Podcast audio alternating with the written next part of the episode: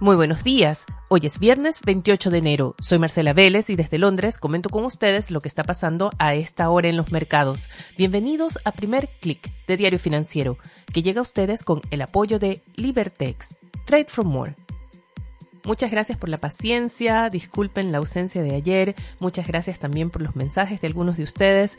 Como podrán escuchar, estoy todavía un poco congestionada, gripada.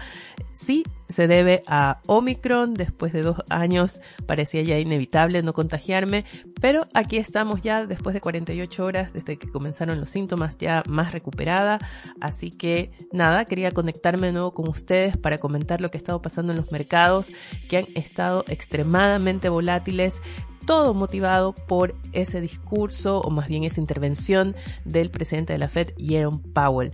Los mercados han subido las apuestas respecto a las acciones que va a tomar la Reserva Federal. Esta mañana se habla ya de que los instrumentos financieros están incorporando cinco alzas de tasas de parte de la Fed y muy importante se comienza a considerar que la Fed podría sorprender al mercado, un poco en línea con lo que postuló Mohamed El Erian, de que la Fed debe tomar una acción radical para recuperar la credibilidad en la lucha contra la inflación, y se comienza a apostar que el alza de marzo no será de 25 puntos base, sino de 50 puntos base. Es de esperarse que de aquí hasta marzo, hasta la reunión de la Fed, sean las especulaciones en torno a la acción de política monetaria lo que marque la volatilidad en los mercados, que esperemos en febrero sea algo menor.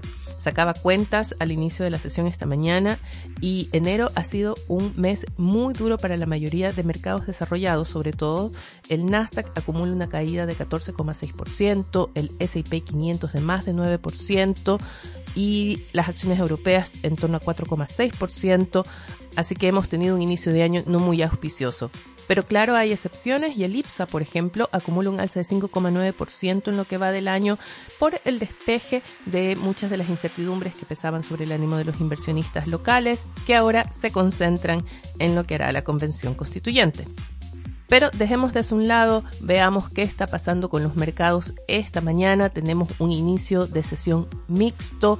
Vemos el índice regional de Asia avanzar 1,8%, impulsado principalmente por el Nikkei japonés que sube en torno a un 2%. Esto ayuda a compensar las caídas que vemos todavía en las acciones tecnológicas de China. Hay que tener en cuenta que los mercados de China y Hong Kong se alistan para un largo feriado del Año Nuevo Lunar la próxima semana, así que eso también pudo haber interferido con las transacciones. En Europa vemos más bien caídas, son caídas generalizadas y el stock 600 pierde a esta hora 0,8%.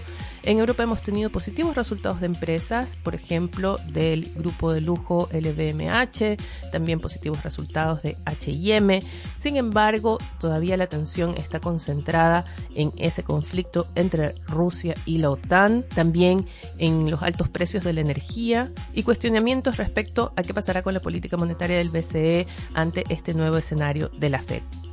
Contrario a lo que pasa en las bolsas europeas, vemos que los futuros de Wall Street buscan una apertura con un repunte. Este ha sido impulsado por los positivos resultados de Apple. La empresa reportó un récord de ventas y, sobre todo, muy importante, dio muestras de que los problemas de la cadena de suministros parecerían no ser tan graves como se esperaban o se estarían aliviando. Con esto, el Nasdaq sube ya 0,66%, y el SP 500 algo menos, apenas 0,2%. Mucho ojo, eso sí, que el Dow Jones opera plano, así que nada impide que podamos ver que eh, los índices reviertan tendencia después de la apertura o el Dow Jones logre empatarse y también apunte al alza. Lo que sí podemos anticipar es que será otra sesión de bastante presión en el mercado cambiario en Chile. Vemos un dólar con tendencia al alza, mientras el cobre pierde a esta hora 1,52% en Londres. La agenda para hoy no contempla reportes económicos demasiado importantes. De hecho, después de la decisión de la Fed, algo las cifras económicas en Estados Unidos eh, han bajado en relevancia, pues ya hay convencimiento de que habrá un alza de tasas en marzo. De todas formas, en Estados Unidos se entregan datos de ingreso y gasto de los consumidores y también de expectativas del índice de confianza de los consumidores que elabora la Universidad de Michigan. Habrá algo de atención en esos indicadores. En la región tendremos decisión de política monetaria en Colombia. Se espera un alza de 75 puntos base que lleve la tasa de referencia a 3,75%. Y, muy importante, parece que está por anunciarse hoy el acuerdo entre el Fondo Monetario Internacional y el gobierno argentino. Diario El Cronista asegura esta mañana que el acuerdo ya está sellado y que el gobierno de Alberto Fernández tiene listo ya el pago correspondiente por 730 millones de dólares solo a la espera de que el FMI anuncie el acuerdo oficialmente esta mañana. Y no lo duden, estaremos informando de este tema ndf.cl. Veamos ahora que trae Diario Financiero en su portada. El titular corresponde al anuncio de una inversión por 200 millones de dólares que realizará un fondo de BlackRock en empresas de energía renovable en Chile. También se destaca las definiciones de Mario Marcel, el próximo ministro de Hacienda, respecto a la industria de fintech y su rol en el sistema financiero les quiero recomendar a propósito de lo que está pasando en torno a la Convención Constituyente, las discusiones que se están dando, algunas cosas que se están aprobando, les recomiendo que no se pierdan la entrevista de Rocío Montes a Isidro Solís, ex ministro de Justicia, quien advierte los riesgos de politizar el sistema judicial y quiero destacar la frase con la que se titula el reportaje y es, cito entre comillas, no hay una dictadura más tremenda que la que se impone desde la justicia. Con esto me despido por ahora. Los invito a que sean actualizados de estas y otras noticias visitando nuestro sitio web de f.cl. Les recuerdo que Primer Click llega a ustedes con el apoyo de Libertex, Trade for More.